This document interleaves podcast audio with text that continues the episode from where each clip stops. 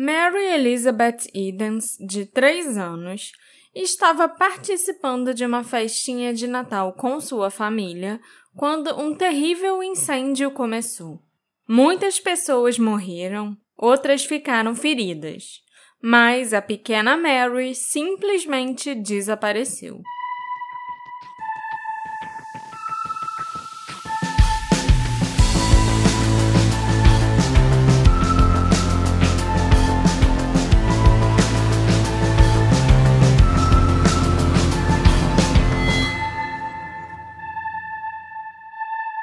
Olá, ouvintes queridos! Sejam muito bem-vindos a um novo episódio do Detetive do Sofá. Eu sou a Marcela, a host desse podcast, e hoje, né, para combinar com essa semana em clima de festa, de fim de ano e tal, eu vou trazer mais um caso natalino para vocês. Opa! É lógico que os nossos casos natalinos nunca são lá muito felizes, Afinal, são crimes ou desaparecimentos que aconteceram no Natal. Mas eu adoro Natal, então eu sempre gosto de fazer um episódio especial de Natal para vocês. Mas antes, Marcela, eu queria só lembrar a todos os nossos ouvintes que esse podcast aqui ele conta com a ajuda de nossos queridíssimos apoiadores, eles que mantêm isso aqui se não fosse por eles, ninguém estava aqui, nem a gente, nem vocês ouvindo. Então, uma salva de palmas para nossos apoiadores.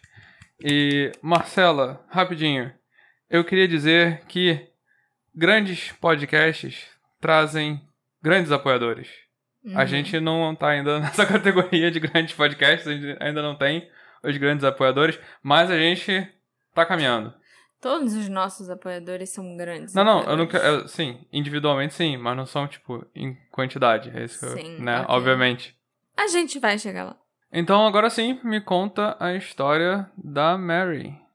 Imagina uma pequena escola de um cômodo só, só uma sala de aula, lotada de crianças e suas famílias reunidas para a véspera de Natal. O que começaria como uma noite festiva para os habitantes da pequena cidade de Babs Switch, no Oklahoma, se tornaria uma tragédia tão indescritível que ainda é difícil até a gente imaginar, entender direito o que aconteceu até hoje. Na véspera de Natal de 1924, aconteceu um incêndio que matou 36 pessoas e deixou mais de 30 feridos. Famílias inteiras morreram e mais da metade desses mortos eram crianças. De acordo com a National Fire Protection Association, esse foi o sexto incêndio escolar mais mortal já registrado na história dos Estados Unidos. Ele aconteceu durante a temporada de férias de inverno e os habitantes da cidade estavam ansiosos para assistir o que os 32 alunos da Baby Switch School tinham ensaiado e preparado para aquela noite de Natal. A professora, a senhora Florence Hill, trabalhou muito duro para deixar tudo bonito e a escola foi decorada de forma muito alegre e festiva. Tava frio, com um pouco de neve caindo lá fora, e tudo estava preparado para uma noite agradável. Uma árvore de Natal enorme, decorada com velas acesas, estava no centro da sala, e embaixo da árvore foram colocados os presentes que seriam distribuídos às crianças. Lembrando que nessa época o pisca-pisca ainda não tinha sido inventado, né? Então, por isso, essa ideia de Jerico de botar velas acesas para decorar a árvore de Natal. As pessoas logo encheram completamente a escola para assistir ao programa de Natal. As estimativas são de que havia entre 200 e 250 pessoas, literalmente amontoadas numa sala que devia medir 11 metros por 8 metros. Tipo, 88 metros quadrados. Como que coube tanta gente assim lá dentro? Eu realmente não consigo entender. Após o término da apresentação das crianças, o Dal Boulding, de 16 anos, teve a feliz tarefa de se vestir de Papai Noel e distribuir os presentes para as crianças. E enquanto ele distribuía os presentes, o Dal se inclinou para tirar um presente que estava em um galho da árvore. Esse galho foi puxado para baixo e, quando foi solto de volta, ele derrubou uma vela acesa em algumas decorações feitas de algodão e enfeites de papel que rapidamente pegaram fogo, lógico. E esse fogo se espalhou pela árvore seca. Alguns dos participantes da festa resolveram virar a árvore para tentar ajudar a apagar as chamas, mas isso só serviu para espalhar o fogo ainda mais rápido. Várias pessoas correram para tentar abafar o fogo, mas infelizmente isso só piorou a situação. O próprio Dao, né, o Papai Noel adolescente, foi infelizmente uma das vítimas fatais do incêndio. Em questão de segundos, as chamas engolfaram a pequena escola e foi puro terror para a multidão que estava lá dentro. Todos começaram a correr loucamente na direção da porta tentando sair. Mas a porta abria para dentro. Então, quanto mais a multidão forçava a porta, pior a situação ficava. Porque, né? Aquela multidão ali tentando correr, pressionando uns aos outros e acabavam pressionando a porta também, ninguém conseguia puxar a porta para abrir de fato e conseguir sair dali. Alguns dos habitantes da cidade foram dominados pela espessa fumaça preta que rapidamente encheu a escola, enquanto outros foram pisoteados até a morte antes que as chamas os atingissem. Em pânico, os que estavam presos lá dentro tentaram abrir as janelas para escapar, mas as pesadas grades de ferro do lado de fora não cederam. Assim que as janelas foram quebradas, o vento que soprava ainda causou uma grande corrente de ar que atiçou ainda mais as chamas. Caraca. Piorando aquele inferno. Os gritos foram ouvidos dentro e fora do local enquanto famílias inteiras lutavam desesperadamente para escapar do incêndio. Aqueles que conseguiram escapar ficaram em estado de choque e alguns deles ficaram gravemente queimados além de terem sofrido a inalação da fumaça. Como não havia serviço telefônico na escola, demorou um pouco até que se espalhasse a notícia do incêndio para que a ajuda chegasse. Um artigo da Frederick Press, publicado dois dias após o incêndio, diz que um homem nativo americano estava presente nessa festa da escola. Ele acabou se queimando no rosto e nas mãos, mas mesmo assim ele conseguiu escapar e fugiu a cavalo em direção à cidade mais próxima. Ele ficou exausto por causa dos ferimentos e caiu do cavalo. Mas algumas pessoas que passavam acabaram ouvindo seus gritos e se aproximaram dele, que lhes contou sobre o incêndio. E foi assim que a ajuda foi convocada para aquela pequena escola que estava pegando fogo. Naquela época tinha bombeiro normal? Tinha, já tinha bombeiro sim.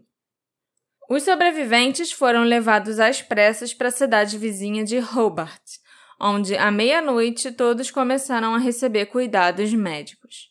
Houve 37 sobreviventes que precisaram de atenção devido a queimaduras graves, inalação de fumaça e outros ferimentos.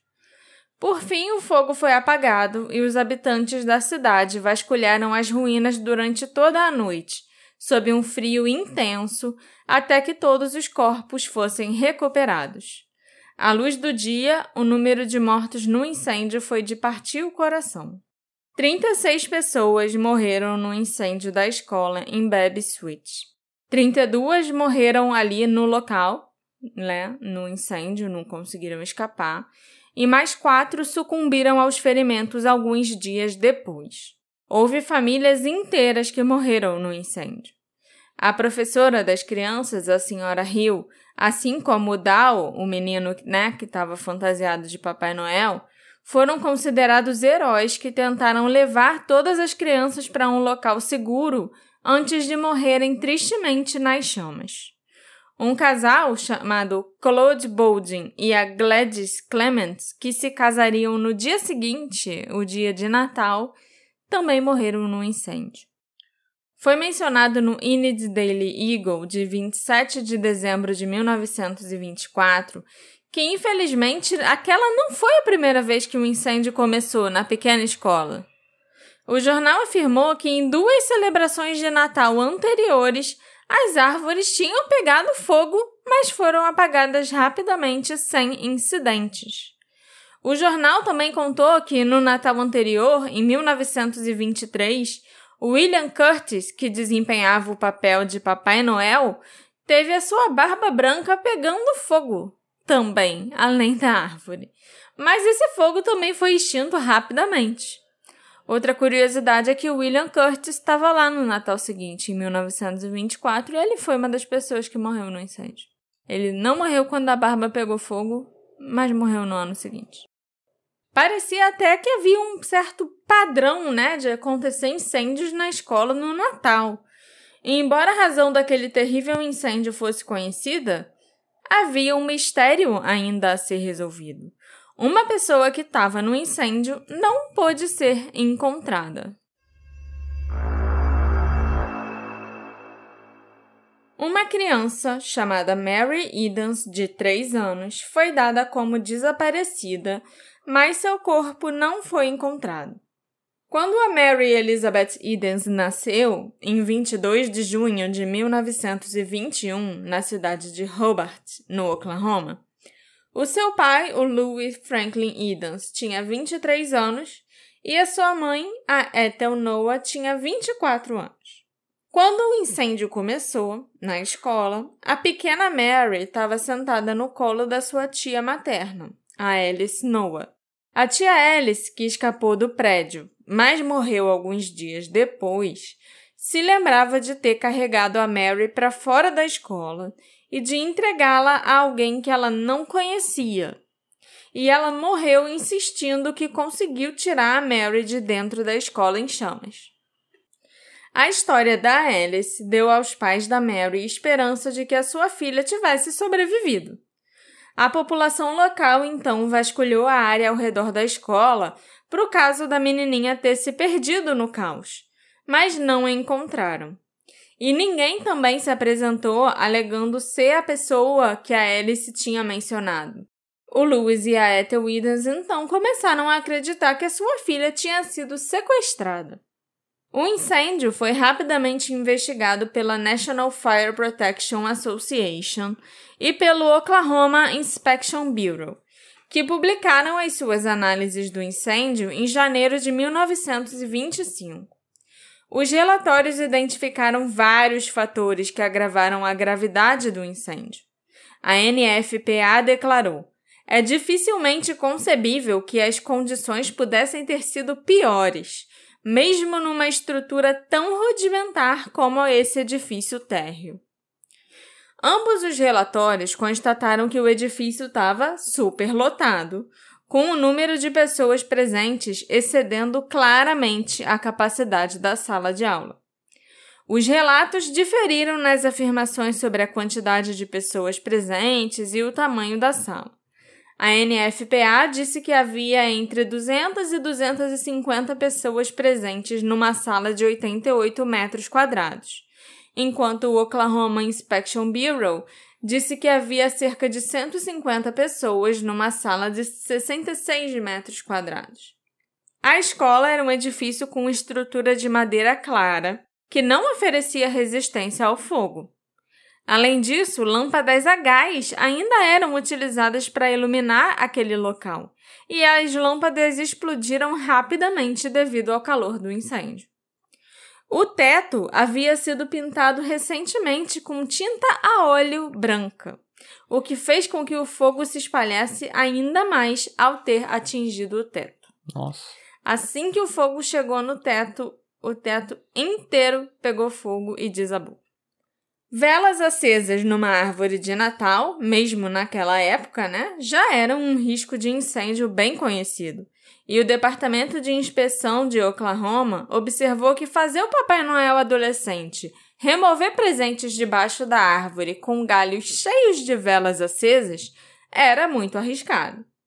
A única porta utilizável do edifício ainda se abria para dentro, o que é muito perigoso em situações de emergência, porque uma multidão pressionando a porta tornará impossível a sua abertura. O relatório da NFPA disse que havia apenas uma porta na escola, enquanto o relatório do Oklahoma Inspection Bureau observou que havia uma segunda porta, sim. Mas essa porta dava para um depósito de carvão que havia sido adicionado após a construção da escola. E, portanto, não era uma saída utilizável, muito pelo contrário, né? Caraca. As janelas tinham recebido grades metálicas recentemente para evitar que vândalos invadissem a escola. Não havia equipamento de combate a incêndio no prédio e também não havia água corrente por perto da escola. Os sobreviventes e as famílias das vítimas receberam doações de caridade localmente e de todo o país. O prefeito de Hobart nomeou um comitê para garantir o cuidado adequado às crianças que ficaram órfãs devido ao incêndio. No dia seguinte ao incêndio, o dia de Natal, 25 crianças de Muskogee, no Oklahoma, enviaram uma caixa com os seus novos brinquedos de Natal para as crianças que sobreviveram ao incêndio. E um comitê financeiro em Hobart, encarregado de gerenciar as doações em dinheiro, distribuiu um total de 12.800 dólares para os sobreviventes. Na época, isso era muito dinheiro. Nos anos anteriores ao incêndio, o Corpo de Bombeiros do estado do Oklahoma já tinha tentado, devido aos conhecidos riscos de segurança, identificar todas as escolas de uma sala e uma porta em Oklahoma. Mas os superintendentes do condado não forneceram essas informações para os bombeiros. Foi só depois desse incêndio, que assustou os funcionários das escolas e preocupou os cidadãos, que as inspeções de segurança foram feitas nas escolas. Em fevereiro de 1925, o Corpo de Bombeiros havia recebido mais de 400 pedidos de inspeções e mais de 150 escolas já tinham sido inspecionadas e fizeram as melhorias de segurança recomendadas pelo Corpo de Bombeiros. Em resposta ao incêndio, o estado do Oklahoma aprovou a Lei Fox, que aumentou os requisitos de segurança contra incêndio para escolas. Essa lei exigia que todas as escolas tivessem no mínimo duas portas e que todas as portas das escolas abrissem para fora. Todas as grades de janelas também tinham que ser removíveis por dentro e as escolas tiveram que manter extintores de incêndio nas instalações. Cópias dessa lei foram enviadas a todos os funcionários escolares do Estado para que ninguém pudesse alegar desconhecimento dos novos padrões. A publicidade nacional sobre esse incêndio levou a códigos de segurança contra o incêndio mais rígidos para escolas e edifícios públicos. Em julho de 1926, John Carroll, um bombeiro assistente que participou do combate ao fogo no incêndio de Baby Sweet, afirmou que desde o momento do incêndio, os funcionários da escola implementaram voluntariamente as melhorias de segurança recomendadas a eles pelo Gabinete dos Bombeiros do Estado. Ele afirmou que as escolas do Oklahoma estavam praticamente todas em excelente estado a partir daquele momento, daquele trágico incidente. Uma nova escola foi construída no local em 1925, mas ela fechou em 1943, quando o distrito de Baby Sweet foi anexado aos distritos próximos de Hobart e Roosevelt. Um monumento de pedra que traz uma breve descrição do incêndio e uma lista com os nomes de todos os mortos encontra-se atualmente no local da antiga escola. No entanto, o nome da Mary Elizabeth Edens não está nessa lista. Você falou que fizeram uma nova escola por cima. Com certeza essa escola estava mal assombrada. Ai, que horror. É, Mas é. Com né? certeza. Não sobrou nenhuma estrutura da escola. Tudo foi lambido, sabe? Não sobrou um pedacinho de madeira ou do assoalho do chão para contar a história. Mas realmente, o local em si devia ter ficado assombrado, né? Hey, você se interessa por crimes reais, serial killers, coisas macabras e tem um senso de humor um tanto quanto sórdido? Se sim, você não está sozinho. Se você precisa de um lugar recheado de pessoas como você, Venha conhecer o podcast Pátria Amada Criminal. Todas as semanas tentamos entender o pior da humanidade. Nesse processo a gente ri, chora, fica brava, fofoca, porque afinal de contas é assim que a gente fala quando está entre amigos. Suas novas melhores amigas trevosas estão aqui no Pátria Amada Criminal. Como o corpo da Mary Edens, de 3 anos, não foi recuperado, seus pais esperavam que ela tivesse de alguma forma sobrevivido ao incêndio.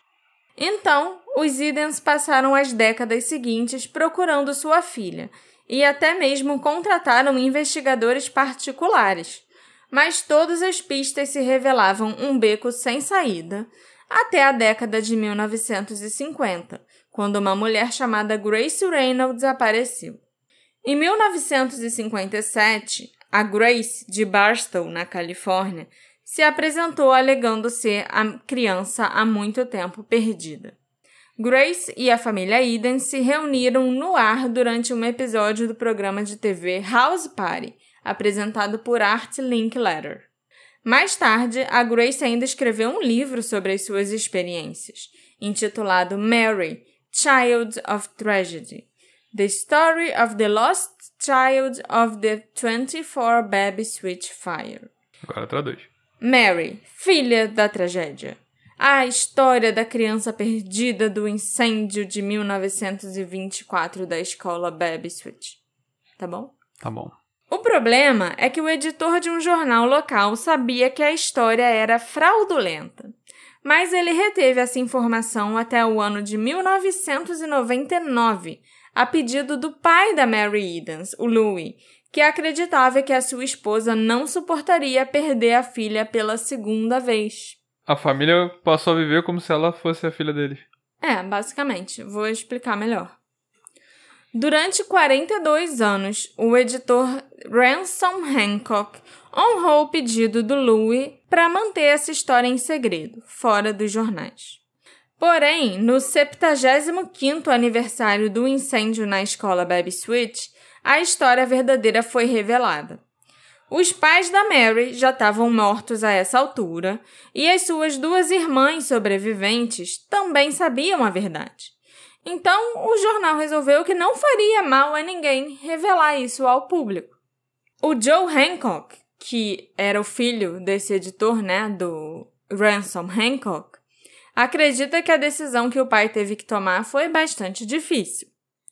Ele sabe muito bem que o pai dele fez estava certo, mas ele, como o novo editor do jornal, né, depois que o pai dele faleceu, não sabe se ele próprio teria tido a sabedoria de fazer isso ou não, sabe? De esconder a verdade ou não. A Mary nunca mais foi vista, o que deu origem a uma lenda de que estranhos a haviam levado naquela noite. A Mary de verdade. A Mary de verdade, de 3 anos, né, em 1924. Esses estranhos, para quem a tia Alice tinha entregado a criança antes de desmaiar, com certeza tinham levado a menina embora. A possibilidade da Mary ter sobrevivido ao incêndio deu ao Louis e a Ethel Edens esperança de que eles eventualmente reencontrariam a filha. Ocasionalmente, eles ouviam que alguém tinha visto a Mary, e anos depois pensavam que a tinham encontrado, apenas para que exames de sangue acabassem provando o contrário. Não existia DNA nessa época, mas a família tinha sangue do tipo O. Hum, é bem difícil. E é bem difícil. Então, assim, se você não tivesse sangue do tipo O, você já era descartada como uhum. sendo a Mary, entendeu? Então, em 1957, um amigo deles recebeu uma carta da Califórnia que mudou a vida do casal. Todo ano, perto do Natal, um ou outro jornal de Oklahoma publicava um relato falando do incêndio da escola que tinha acontecido e matado aquele monte de gente. Blá blá blá. E essas histórias geralmente incluíam um relato da desaparecida Mary Edens, a única pessoa que desapareceu naquele incêndio. No outono de 1956, uma história falando sobre o incêndio de Baby Switch chamou a atenção de Elmont Place, governador do distrito de Lions Club em São Bernardino, na Califórnia. Grace Reynolds, uma amiga dele, confidenciou certa vez que ela nunca se sentiu em casa com a sua família e muitas vezes se perguntava se ela tinha outro passado. Então, o Elmont se perguntou se talvez aquela família Edens poderia ser, na verdade, a família da Grace Reynolds. Será que a Grace era a tal Mary Edens? O Elmont, então, escreveu a um companheiro do Lions Club chamado Wayne Fight, pedindo informações sobre a família Edens. O Wayne contatou uma mulher chamada Betty Edens, uma irmã da Mary que nasceu depois que a pequena Mary de 3 anos já tinha desaparecido. Ela nasceu depois do ano de 1924. Depois de conversar com a Betty, o Wayne respondeu para o Elmet através de uma carta que ilustrava bem a esperança e a dor da busca da família Edens. Eu vou ler o trecho dessa carta para vocês. Betty me pediu para não entrar em contato com seus pais, porque só recentemente eles encerraram um caso semelhante, em que outra garota correspondia perfeitamente à descrição e suas esperanças foram aumentadas de que a longa busca havia terminado, apenas para descobrir por exame de sangue que eles estavam errados novamente. O senhor e a senhora Edens realizaram uma busca constante desde a noite da tragédia. Eles tiveram detetives particulares trabalhando nesse caso intermitentemente desde aquela data. Eles encontraram muitas descobertas que pensavam serem reais, até que pequenos detalhes dissolviam todo o caso. A Beth então pediu aos homens, o Elmont e o Wayne, que eles não contassem aos pais dela sobre a Grace ainda. Eles já tinham tido muitas decepções. No entanto, ela e a sua outra irmã, a Etta Henderson, compararam as fotos de infância da Grace Reynolds, que foram enviadas para elas, com as fotos que tinham da Mary e acharam a semelhança notável. As próprias irmãs. As próprias irmãs. Mas também que não conheceram, né? A Etta tinha conhecido, porque ela era mais velha. A Beth não tinha conhecido porque ela nasceu depois do incêndio. Mas elas tinham as fotos da Mary para comparar. Também havia informações de que a mulher em questão, né, no caso a Grace, quando criança, gostava muito de casca de bacon, aquele bacon bem torradinho. E de volta a Oklahoma, a tia da Mary, chamada Berta, se lembrava de sempre ter arrancado pedaços de bacon da mão da garota desaparecida, falando que fazia mal para ela. A Mary também gostava daquele bacon bem torradinho. Havia outras semelhanças estranhas, principalmente uma cicatriz no arco do pé direito de Grace, que correspondia a uma cicatriz que a Mary tinha. Um exame de sangue também provou que a Grace Reynolds tinha o mesmo tipo sanguíneo da família Edens. E isso convenceu as irmãs. Toda a família então se reuniu em 9 de fevereiro de 1957. Os Edens ficaram convencidos e radiantes. Mais tarde, a Grace, já com o nome da Mary Adams, escreveu um livro, como eu disse para vocês, usando seu novo nome de casada, Mary Edens Grosnickel, e contou a sua história em rede nacional.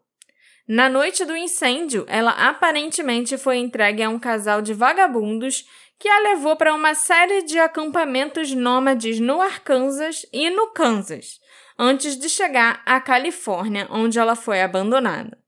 Mais tarde, ela trabalhou para conseguir hospedagem e alimentação e finalmente foi adotada aos 15 anos. A mulher que a adotou falhou na tentativa de aprender sobre a sua história. Ela disse aos pais que tinha lembranças antigas de primeiro ter tido uma família e depois outra, né? E depois isso tudo aí que ela relatou no livro que teria acontecido com ela. Já passamos por isso várias vezes quando pensamos que tínhamos encontrado nossa garota, disse a Ethel Edens ao Robert Democrat Chief, o jornal local, em sua edição de 10 de fevereiro de 1957. Nós tínhamos medo de nos machucarmos ainda mais, mas dessa vez é real. A história do reencontro apareceu nos jornais da Califórnia, Dakota do Norte e Michigan. Em 27 de março de 57, a recém-encontrada Mary Edens e os seus pais apareceram num programa de TV do Art Linkletter House Party. Mas enquanto Grace Reynolds, usando seu novo nome e fama, fazia parte do circuito de celebridades em Hobart, alguém na Califórnia que sabia algo sobre o seu passado estava telefonando para um jornal local.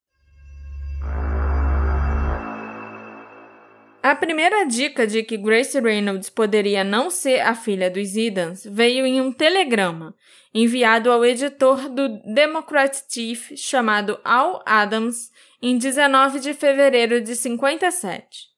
Esse telegrama foi enviado por Mel Bennett, do jornal Stockton Record da Califórnia, e dizia: Confidencial. Tenho informações. Grace Reynolds, representando-se como filha do Sr. e Sra. Edens, pode ser impostora. Acredito que ela é filha da Sra. Goldie Thomas e do ex-marido Tom Gator. Por favor, dê detalhes adicionais, meios de identificação, circunstâncias financeiras dos Edens. Vamos trocar nossas informações sobre esse caso. Foi um telegrama bem grande, deve ter saído muito caro, né? O jornal de Stockton, o Stockton Record, publicou a história depois que Dorothy Link ligou. Essa tal de Dorothy Link tinha visto uma fotografia da Associated Press da Grace Reynolds com os Edens. E a Dorothy conhecia a Grace Reynolds. Na verdade, ela alegava ser irmã da Grace. Em poucas semanas, o Stockton Record obteve de Goldie Thomas uma declaração autenticada datada de 16 de maio de 57, que fazia uma afirmação surpreendente. Certifico que Grace Leona Reynolds é minha filha legítima. Ela nasceu em 11 de julho de 1923 em uma fazenda perto de Cotton Plant, no Arkansas. Num memorando para o Ransom Hancock, né, o editor-chefe e proprietário do jornal Democrat Chief do Oklahoma, o repórter Eugene Kahn resumiu a sua investigação. Grace Reynolds nasceu na casa de uma tia no Arkansas. A mãe da Grace foi assistida no nascimento por Mary Manuel, uma parteira negra que tinha então cerca de 45 anos. A data e local de nascimento da Grace eram certificados por uma declaração autenticada da mãe dela. O Eugene Kahn, o repórter, listou ainda que ela tinha três irmãs mais novas. Uma delas era a Dorothy, que foi casada e divorciada de um homem chamado Alfred Reynolds. E seis anos após o divórcio da Dorothy com esse Alfred Reynolds, a Grace se casou com um ex-marido da sua irmã, segundo o Eugene. E ele ainda sugeriu que a raiva que sentia da Grace poderia ter levado a Dorothy a ligar para o jornal. A Dorothy também disse que a alegação da Grace fazia sua mãe parecer uma sequestradora, que era um outro motivo para ela ficar com raiva. A Dorothy ainda mostrou ao Eugene uma carta da sua irmã Inês Collins, que dizia, em parte, O que você acha da Grace agora? Novo nome, nova família, dinheiro. Ela deve estar tá muito feliz, você não acha? Essa é a coisa mais absurda que já ouvi. Eu gostaria muito de dar um soco no nariz dela. Segundo a Dorothy, ainda, cerca de 10 anos antes de se reunir com a sua família, Edens, a Grace teria começado a dizer para as pessoas que ela não tinha família. Quando questionada sobre isso, a Grace respondia que era menos provável que ela conseguisse um emprego em uma boa loja de departamentos de primeira linha se as pessoas soubessem que ela vinha de uma família de gente pobre. Então era melhor ela fingir que ela não tinha família. O repórter Eugene Kahn, então, confrontou a Grace Reynolds com suas informações e enviou esse telegrama ao The Democrat Chief. Grace Reynolds, encontrada em loja de vestidos em Barstow, Califórnia, foi avisada de declaração autorizada, referidos planos consulte o advogado antes de fazer declaração. Não posso fazer nenhum tipo de declaração no momento atual, disse ela. Pergunta se ela persiste na declaração de ser filha de Edens. Respondeu que não estava reivindicando nada ainda. Segure a história até quarta-feira. Podemos saber dela amanhã. Telegrama sempre é uma coisa difícil de traduzir porque as pessoas cortam todos os pronomes e artigos e. É para não pagar, né? Pois é. Entre o trabalho de ambos os jornais, o Democrat Chief e o Stockton Record, eles estavam perto de publicar uma história que abalaria a cidade de Hobart, onde o retorno da há muito perdida Mary Edens trouxera uma medida de cura. Em uma carta para o Ransom Hancock, o repórter Eugene Kahn concluiu: Essa carta também servirá para confirmar o nosso acordo em divulgar a história simultaneamente, na quarta-feira, 22 de maio de 1957. Mas o Democrat Chief nunca publicou a sua história. Agora que ele tinha provas irrefutáveis de que Grace Reynolds era uma impostura, o editor-chefe do jornal, Ransom Hancock, foi obrigado pela honra e pela amizade, né, com o cara, a mostrar as suas evidências a Louis Edens, o pai da Mary Edens. Joe Hancock, que assumiu o jornal do seu pai, o Ransom, lembra-se daquele dia. Papai foi procurar Louis com essa informação antes da senhora Grace Reynolds voltar em junho. Ela tinha ido para Califórnia, né? Ia voltar para Oklahoma. Ele pegou todas essas informações, encontrou-se com Louis na casa dele. E o papai ficou realmente abalado por ter de contar a verdade a ele. E o Louis passou por aquele trauma de descobrir que a filha era uma impostura. Então, o Louis Edens pediu uma consideração ao seu amigo Ransom. Ele disse ao Ransom Hancock: Olha, minha esposa acredita nessa garota. Ela acredita que encontrou a sua filha. Então, o Louis pediu ao Ransom que guardasse a história até a morte da sua esposa. E o Ransom aceitou.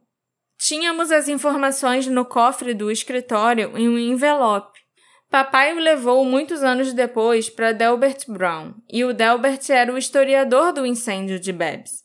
Mas o papai disse ao Delbert que aqui estão os documentos e eu espero que você também honre o pedido do Lewis para que isso tudo seja mantido em segredo. Então, até o historiador da cidade já sabia há muito tempo que a Grace Reynolds era uma impostura. Só o público que não sabia e talvez a, a mãe e as irmãs da Mary Edens. Em vez de publicar uma história em conjunto com o jornal Stockton Record, o Democrat Chief publicou-a simultaneamente com o The Oklahoman, mas foi só em 1999. Em dezembro daquele ano, quando o incêndio estava completando 75 anos, o Joe Hancock, atual editor, né, naquela época tinha assumido já o cargo do pai, resolveu compartilhar as cartas e telegramas há muitos secretos. Decidimos que agora é a hora de contar. Algumas pessoas ao longo dos anos questionaram a história de Grace e suspeitaram dela.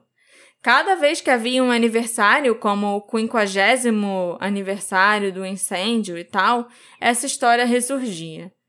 É hora de acabar com esse acordo em torno da criança desaparecida. E agora todos saberão a verdade. Nessa época, em 99, a Grace ainda estava viva? Tava. O Joe Hancock concluiu sua revelação no Democrat Chief de 24 de dezembro de 99 com essas palavras. Agora, 75 anos após o incêndio, é hora de revelar a verdade. Mary Elizabeth Edens não foi retirada do local do incêndio naquela noite, mas foi provavelmente queimada com 35 outras boas pessoas do condado de Kiowa. Ele ficou muito orgulhoso da decisão do seu pai, que, segundo o Joe, reflete uma humanidade que se perdeu no jornalismo moderno.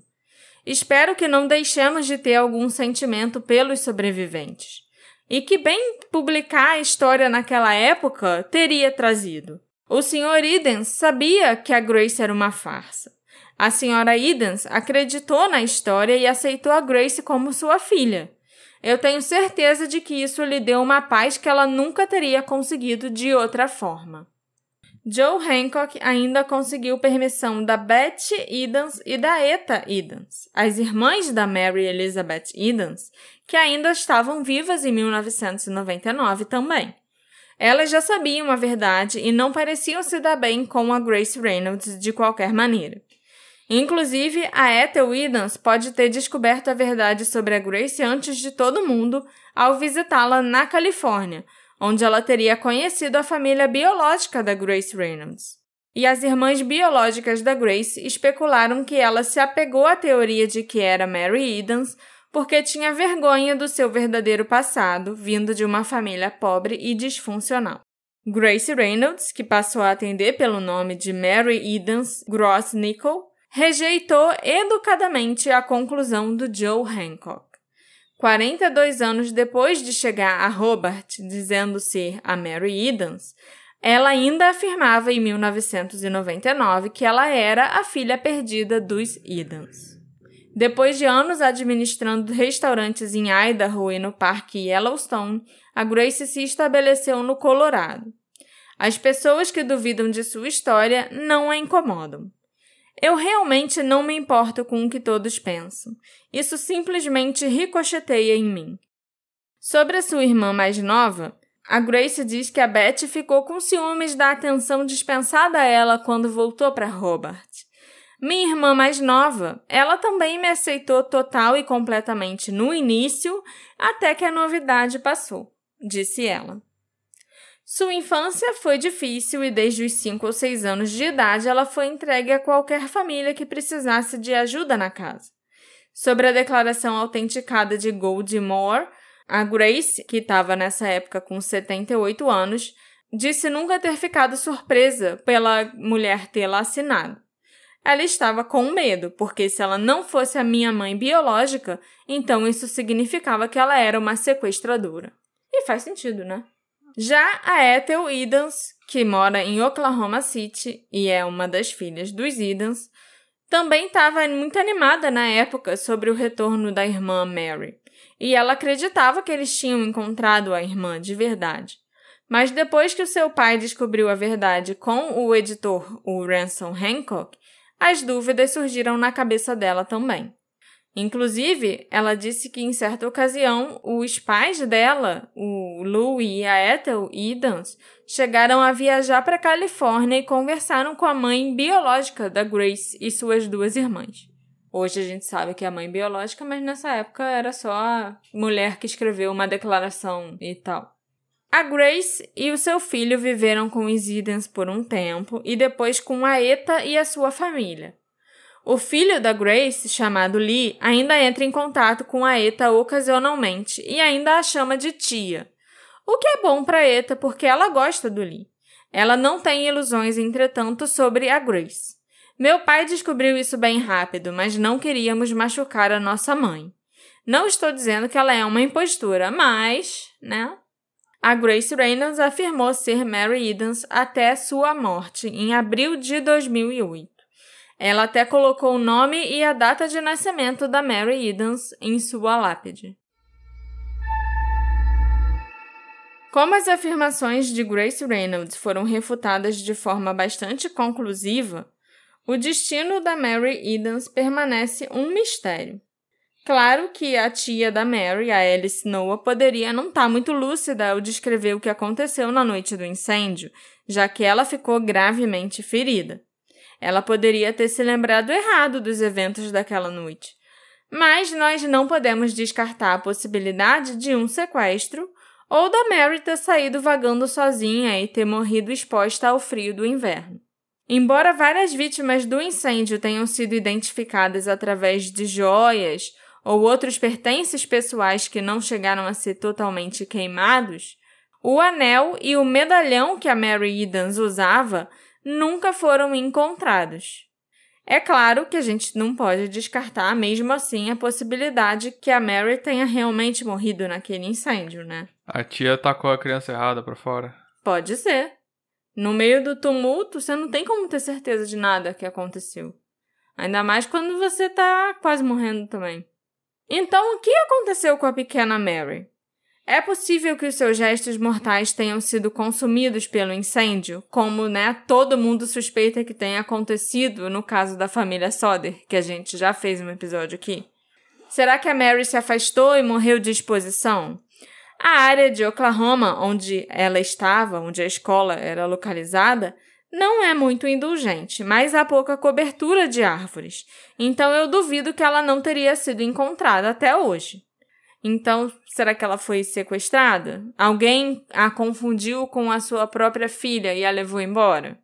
No geral, eu acho que seria improvável que a Mary tivesse se afastado e morrido por exposição aos elementos. Não é impossível, mas eu acho que entre todo aquele horror que estava acontecendo, uma criança de 3 anos ia tentar ficar ao lado dos adultos, esperando que alguém cuidasse dela. Ou então ela teria feito como outras crianças que, infelizmente, Ai meu Deus, eu deixei o meu brinquedo cair quando eu estava saindo da escola, então eu tenho que voltar lá dentro para pegar. E foi assim também que algumas crianças morreram, porque resolveram entrar na escola de novo para pegar o brinquedinho de Natal que tinham ganhado. Sério? Sério. Putz. A criança pequena, né, nessa hora não entende a gravidade do que tá acontecendo. E vai querer o brinquedo. Teve uma menininha que ela voltou porque ela conseguiu escapar com a mãe e o irmão, mas quando ela saiu, ela viu que a bonequinha que ela tinha ganhado estava sem um braço. A boneca perdeu o braço nisso que ela estava saindo de dentro da escola. E ela voltou lá dentro só para tentar achar o braço da boneca. Tadinha. E ela morreu. Eu também acho impossível que alguém tenha confundido a Mary com o seu próprio filho, né? Porque quase todo mundo que estava ali na escola era morador da cidade, que era muito pequeno, e certamente todo mundo sabia quem era a Mary e de quem ela era filha e que seus pais sobreviveram ao incêndio. Então eu não acredito nessa teoria de que ela poderia ter sido levada acidentalmente por alguém que achou que ela era a própria filha. Entendeu? Uhum. As nossas memórias durante eventos traumáticos, infelizmente, não são confiáveis. Então eu acho que é provável que a memória da tia Alice não tenha sido confiável. Talvez ela realmente se lembre de ter tirado a Mary da escola e entregá-la a alguém. Mas talvez essa seja uma memória que ela inventou para se salvar da culpa avassaladora de sentir que ela não fez o suficiente para salvar a Mary. Ou talvez ela realmente tenha entregado a Mary a alguém, mas a sua memória não é confiável.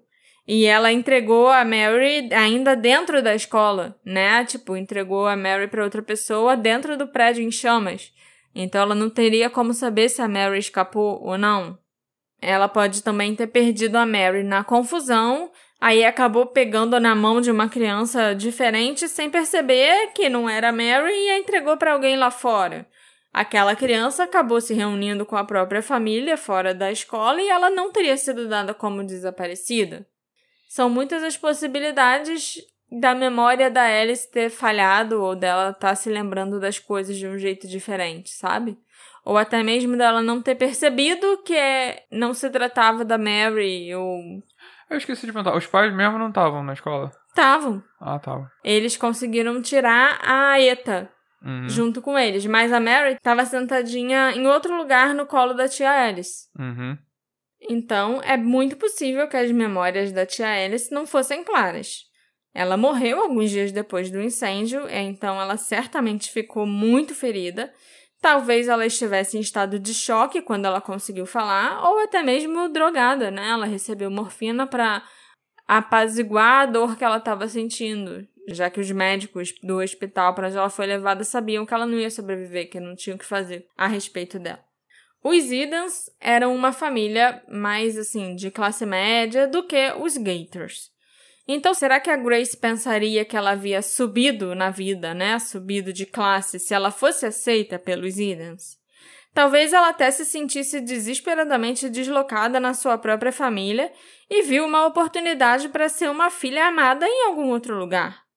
De todas as possibilidades que existem, a Grace Reynolds ser de fato a Mary Edens é a menos provável. Eu acho que a gente pode refutar completamente essa teoria. Outra coisa que eu descobri enquanto eu pesquisava esse caso e que eu quero mencionar é que em artigos no Elk City News e no Chickasaw Daily Express, ambos publicados poucos dias após o incêndio, os jornais falaram sobre um homem chamado Jim Revel. O Jim tinha ido visitar sua família e deixou quatro dos seus filhos na cidade, em Baby Switch, com amigos. E ele veio reivindicar dois de seus filhos que ele acreditava terem morrido no incêndio. Ele conseguiu identificar, inclusive, um dos filhos pelos sapatos que ele usava. Mas ele não conseguiu identificar de forma conclusiva a sua filha, a menina, no caso. E reivindicou aquele último corpo como sendo dela, porque aquele corpo daquela menina não tinha sido reivindicado por mais ninguém. Eu não tenho certeza da idade da filha do Jim Reville, mas eu acho que existe a possibilidade desse corpo talvez ter sido da Mary Edens. Porque não tinha nada que pudesse confirmar que ela era filha do Jim. Foi só, ah, então é essa criança sobrou. aqui que tá sobrando. Uhum. Será que ela não podia ser a Mary? Mas aí também o que teria acontecido com a filha do cara? Que nunca mais foi encontrada, pelo que eu sei. Não há mais sobreviventes do incêndio em Baby Sweet atualmente. Lily Biggers Brown morreu em 2012 aos 92 anos e Joe Hebb Spenger foi o último sobrevivente conhecido e morreu em 2021 aos 99 anos. É difícil imaginar aquela noite trágica de 1924, quando um acontecimento tão alegre se transformou em pânico absoluto e em tantas mortes em questão de minutos os detalhes sendo tão terríveis que mereceram seu lugar na história de Oklahoma. Sem qualquer tipo de teste de DNA e com um mistério de quase um século, parece que nós nunca saberemos definitivamente o que aconteceu com a Mary Elizabeth Edens naquela noite, durante o horror daquele Natal. Esse episódio é dedicado à nossa querida apoiadora Amanda de Figueiredo Souza. Muito obrigada pelo seu apoio, Amanda. Muito obrigada por ser uma ouvinte do Detetive do Sofá. E eu desejo um Feliz Natal para você e para toda a sua família, né? Aproveitando que a gente está nesse clima de Natal, nesse episódio especial de Natal. Não só para Amanda, mas também para todos os nossos apoiadores. Eu realmente sou muito grata a todos vocês e a todos os novos apoiadores que a gente ganhou esse ano de 2023. E é lógico, Amanda, você é uma desses grandes apoiadores. Muito obrigada, de verdade, a todos vocês por apoiarem a gente e por escutarem esse podcast também, né? E se você quiser fazer como a Amanda e se tornar um apoiador do Detetive do Sofá, é só você entrar no site ou no aplicativo do Orelo.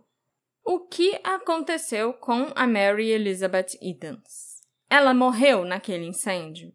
Mas por que os restos mortais da Mary não foram encontrados? Será que ela foi levada por alguém? Os pais dela estavam certos? Ela foi sequestrada naquela noite? Uma certeza eu tenho: ela não era a Grace Reynolds. Me encontra nas nossas redes sociais, arroba detetive do sofá, para a gente discutir sobre esse caso e vocês me contarem o que vocês acharam dessa história e o que vocês acham que pode ter acontecido com a Mary, que tinha só três aninhos lá naquela noite de 24 de dezembro de 1924? E um Feliz Natal para todos vocês. Feliz Natal. A gente se vê na retrospectiva semana que vem. Tchau, tchau. Não posso falar que a gente se vê na próxima investigação, porque. Não tem investigação. Retrospectiva não é investigação. Ok. Tchau, tchau, de novo. Tchau, tchau.